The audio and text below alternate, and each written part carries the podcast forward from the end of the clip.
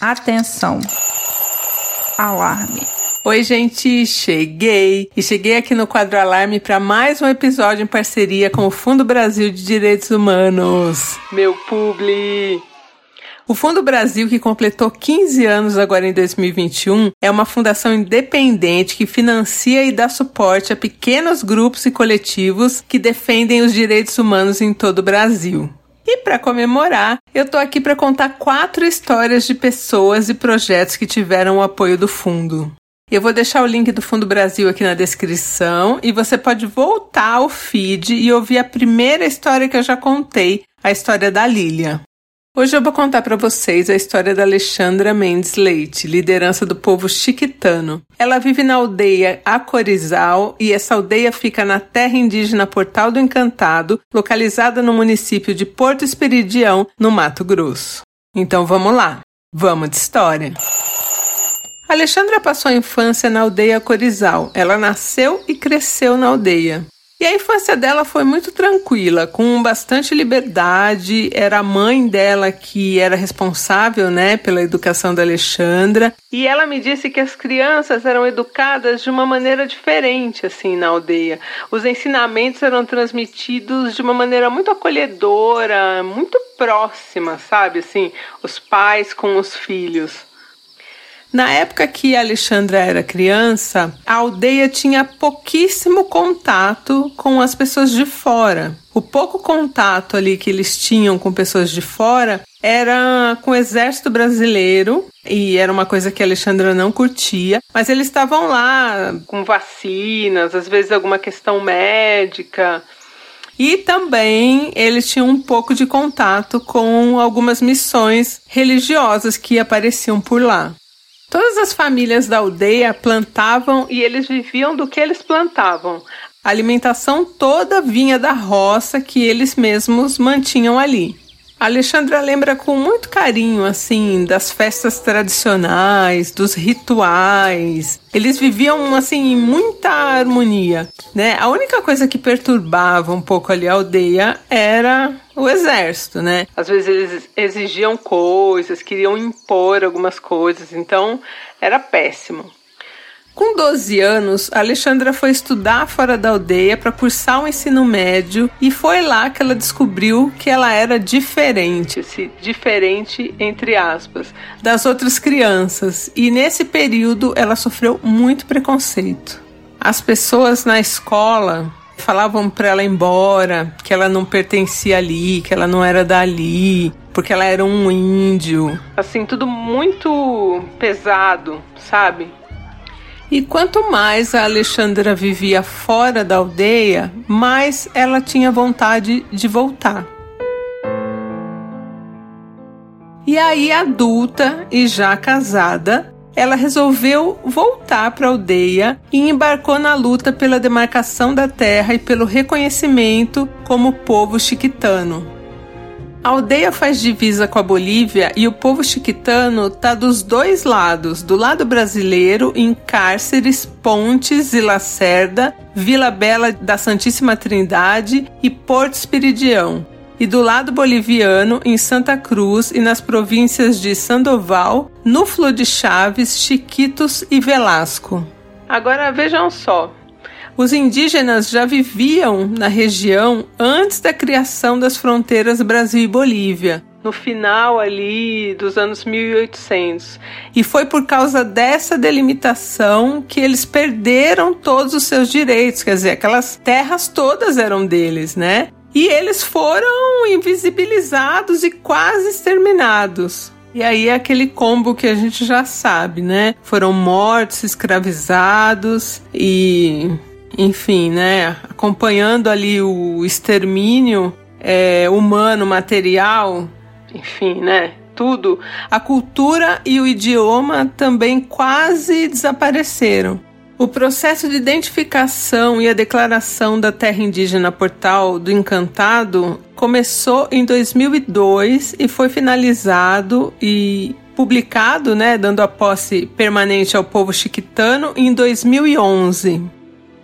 Vocês lembram que eu falei que a Alexandra teve que sair da aldeia para fazer o ensino médio que foi péssimo, que ela sofreu horrores? Então, a partir de 2005, o povo chiquitano teve uma conquista muito bacana. Eles conseguiram inserir no currículo do ensino médio da escola deles, que agora já tinha uma escola na aldeia, eles conseguiram introduzir uma grade curricular diferenciada. Então aí eles conseguiram recuperar algumas práticas, né, que eles tinham perdido, como ter ali aula da língua materna, que é o chiquito, né? É, pintura, é, rituais, aula de sementes. E o mais bacana, né, nessas práticas aí culturais e agroecológicas que as crianças agora aprendem na escola, lá na escola da aldeia, é que elas são trabalhadas, nessas aulas são trabalhadas com a participação dos anciãos da, da comunidade. É muito legal isso, né? E assim, não pensa que, ah, então eles só vão ficar lá na aldeia, nananã. Não, a escola prepara estes adolescentes para os dois mundos, porque dentro da aldeia também tem toda a tecnologia que tem fora da aldeia. Isso é demais. Né, eles conseguiram o ideal, que é ter uma escola que mantém ali a cultura viva, a língua viva e também os adolescentes podem aprender tudo que tem aqui fora para poder sobreviver aí nos dois mundos. E tudo ia muito bem até que chegamos a uma manhã de setembro de 2019.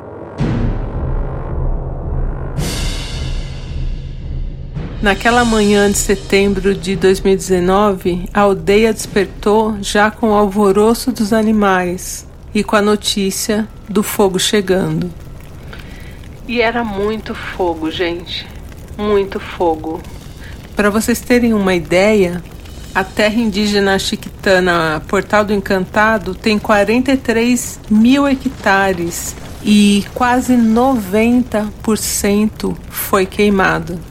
O fogo devorou a floresta, matou os animais, queimou os roçados, as hortas, as nascentes do rio, destruiu tudo é, eles ficaram sem, sem água, a rede de abastecimento que tinha também queimou as casas, gente, queimou tudo. O povo chiquitano travou uma luta contra o fogo de dois dias e uma noite, sem parar. Mas a maioria se foi no fogo.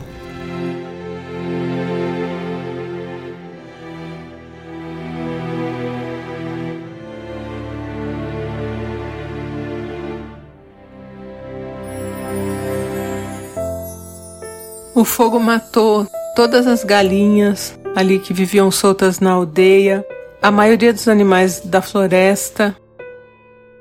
Queimou os buritis, né, que, que eram usados na, no artesanato. Eles ficaram sem ter como trabalhar, sem ter como plantar, sem ter o que comer, sem nada. Como recomeçar, né? E 2019 já vinha sendo um ano difícil, porque foi um ano que o Brasil contabilizou ali, né, entre janeiro e dezembro, 200 mil focos de calor. Então pensa o tanto de incêndio. Sendo que no Mato Grosso foram 31 mil focos nesse ano de 2019. Foi a, a, a, área que mais teve foco de calor, de incêndio, foi ali o Mato Grosso. Mas não tinha para onde correr. Eles tinham que se organizar e retomar ali, fazer o possível para reerguer a aldeia. E aí, dentro dali da aldeia, já tinha uma associação, a Associação Niorche Halkina, e nessa associação que Alexandra atua. Então, por meio da associação, e aí entra também o, o Fundo Brasil, eles começaram a se organizar para fazer o quê? A primeira coisa que tinha que ser feita era uma articulação ali com prefeitura, com as fazendas ali no entorno do território né, indígena E tudo isso foi feito com o apoio emergencial do Fundo Brasil. E assim, aos poucos, passinho por passinho, eles foram conseguindo demarcar a área porque qual era a ideia? Eles tinham que demarcar novamente a área para poder colocar ali pessoas com moto vigiando. Tipo, ah, tem um foco de incêndio em tal lugar, já avisa os bombeiros, eles melhoraram a comunicação com os bombeiros tal. E com as fazendas, que eles não tinham uma, uma boa relação, né? E a gente já até sabe por quê, né? Com as fazendas ali do entorno mas pelo menos para todo mundo conseguir se organizar para combater de perto esse foco de incêndio, né? A autoestima lá embaixo, todo mundo muito triste, né? Eles perderam a vida toda é, de trabalho, os animais, tudo. Mas Alexandra ali, junto com mais algumas lideranças, foram aos poucos, cada um cuidando de uma área. A Alexandra foi atrás de capacitar as mulheres ali da aldeia para fazer alguma coisa, porque agora não tinha mais como fazer artesanato, que não tinha mais as sementes, não tinha mais nada. E aí a ideia da Alexandra foi o quê? A reciclagem. Então, ela também não sabia direito como funcionava. Eu trabalhei muitos anos na moda sustentável, é, trabalhando com reciclagem, e foi disso que ela correu atrás. E aí conseguiram capacitar as mulheres, conseguiram ali maquinários emprestados das fazendas para poder fazer, abrir esse caminho ao redor da aldeia para poder passar de moto ali e, e vigiar mesmo o território deles. Pegaram sementes da galera lá do outro lado da Bolívia, né, do povo que estava lá continuando com as suas coisinhas, e aos poucos a aldeia foi retomando ali o seu ritmo, agora cuidando de outras coisas. E, gente, para vocês terem uma ideia, hoje eles estão certificados, eles conseguem vender é, produtos orgânicos então a coisa evoluiu bastante assim, e isso foi muito importante essas pontes que surgiram, né, essa comunicação com a prefeitura, com os bombeiros e até com os fazendeiros ali do entorno, porque agora a galera meio que se mobiliza rápido. Na aldeia tem brigadistas, então eles estão preparados para combater os focos de incêndio. E eu quero que a Alexandra fale agora nas palavras dela, como foi essa reestruturação e essa capacitação, né, das pessoas da aldeia para outros trabalhos, porque ali naquele momento não tinha o que fazer, né, na aldeia. Então, como foi essa articulação e como eles conseguiram aí reerguer a terra deles? E eu gosto muito de falar isso, a terra deles, que é deles, tudo deles. É bom que a gente não, não esqueça isso. Agora a gente vai ouvir a Juliane Yamakawa, que é assessora de projetos do Fundo Brasil e responsável pelo Fundo Emergencial SOS Amazônia. E na sequência ouviremos a maravilhosa Alexandra.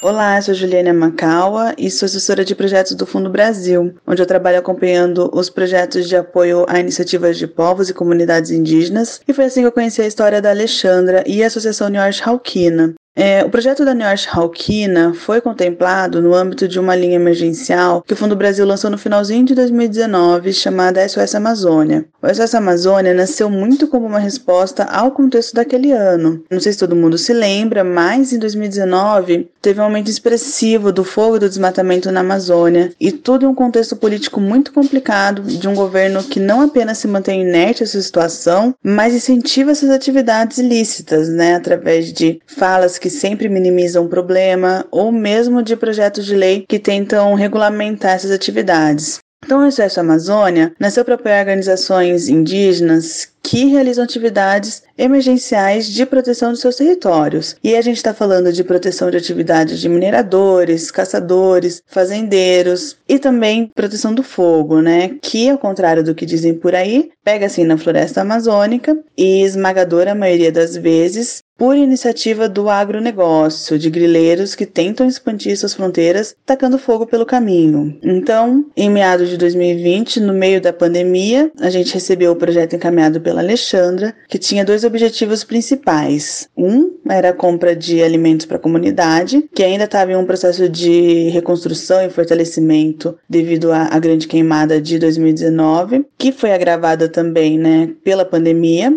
e o outro era a proteção do território através da abertura de aceiros, que são faixas de alguns metros, 4, 5 metros, de onde se retira a vegetação do solo como forma de evitar a propagação dos incêndios, mas que também servem para delimitar o território e de trajeto para as atividades de monitoramento, como a Déia explicou. É, o projeto foi aprovado e eu me lembro das conversas que eu tive com a Alexandra nessa época, dela me relatando que em 2020 ainda não tinha fogo no território, mas que eles estavam cobertos por fumaça dos arredores. Então, mesmo sem um histórico de execução de muitos projetos, porque esse não era o foco da associação até 2019, eles conseguiram executar as atividades, realizaram essa abertura em volta do território e agora a comunidade tem uma segurança mais para que o que aconteceu em 2019 não se repita. E o que eu acho importante frisar é a relevância de apoiar iniciativas de lideranças indígenas como a Alexandra. Diretamente, a comunidade, o povo chiquitano foi beneficiado e está mais fortalecido por causa desse apoio.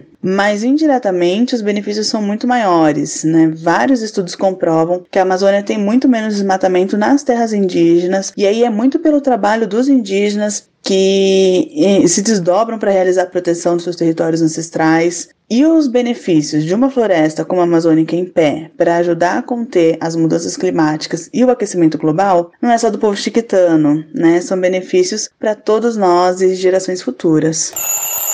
E 2019 para cá, assim, não é de 2019, mas dos 20 anos para cá, depois da minha infância, entrei para a fase adulta, muita coisa mudou. Em 2019, eu já estou na política, né? Já movimento indígena, movimento quilombola, movimentos da política social. Então começou as coisas a mudarem. Em 2019 a gente sofreu uma devastação na nossa natureza, no nosso território muito grande. Foi um desespero, foi um sofrimento que o meu povo passou. E 80% é, do meu território foi queimado. A gente perdeu tudo praticamente. A gente perdeu o nascimento, queimou a nossa roça, chegou a queimar casa. Então, o meu povo hoje, as jovens, mulheres, querendo ou não, uns têm emprego de governo, são funcionários, alguns aposentados, né? Mas muitos vivem da natureza ainda da roça. E a gente coletava semente, tirava as fibras, coletava madeira, coletava é, muita coisa da natureza que a gente fazia nossos artesanatos, né? Nossos remédios medicinais também. E que queimou, e que acabou, né? E que hoje, assim, quando eu falo referente a essa situação que a gente passou em 2019, é, assim, eu fico muito triste, né? Porque, assim, são uma lembrança que a gente não vai esquecer e que foi um desespero do meu povo. Assim, de uma coisa você ter construído e ela acabar assim rápido. Assim, foi um desespero, foi muito triste, apesar que o fogo não surgiu dentro do território, conforme o pessoal sempre fala, o indígena que põe fogo, o meu povo não tem esse ritual, esse costume de botar fogo na mata, bem para queimar roça. A gente toma todos os cuidados, mas o fogo veio de fora, veio do município de Vila Bela. E a gente não conseguiu conter o fogo, a gente mobilizou a comunidade, a escola, mas não conseguimos apagar o fogo. Infelizmente, queimou em 2019 tudo. Mas a gente não cruzou os braços, a gente não desistiu, não se entregou para tristeza, para o desespero, a gente levantou a cabeça e botamos os pés no chão. A gente não desiste fácil. Então a gente ficou muito triste, mas a gente continuou com a luta. Aí a gente teve apoio, né? A gente foi em busca, temos associação, a gente foi em busca da, de projeto, de pessoas de parceiro, porque a gente não teve ajuda de ninguém, não teve ajuda da prefeitura, a gente não teve ajuda da FUNAI, a gente não teve ajuda, assim, da prefeitura, nada. Assim, nesse desespero, a gente partiu para outras organizações, né? Foi uma associação mesmo, e a gente encontrou parceiro, graças a Deus que foi a, a Fundo Brasil, né? E a SESI, com um projeto pequeno, mas ele transformou um projeto muito grande hoje pra gente. Então a gente gente conseguiu revitalizar nossa semente, buscar novamente onde a gente já tinha repassado para alguém, a gente fazia muito troca de semente, e a gente conseguiu revitalizar novamente em 2020 essa semente, a nossa roça, mas teve uma mudança na nossa rotina de vida, teve uma mudança na nossa alimentação, teve uma mudança na cultura, então muita coisa mudou. Aí, com toda essa mudança que teve em 2019 da queimada, a gente teve que mudar totalmente a nossa rotina de, de cultura. Tivemos que adaptar com outras coisas, com outras produção, com outra planta, com outra alimentação e buscar recurso, buscar ajuda realmente mesmo. E a gente encontrou.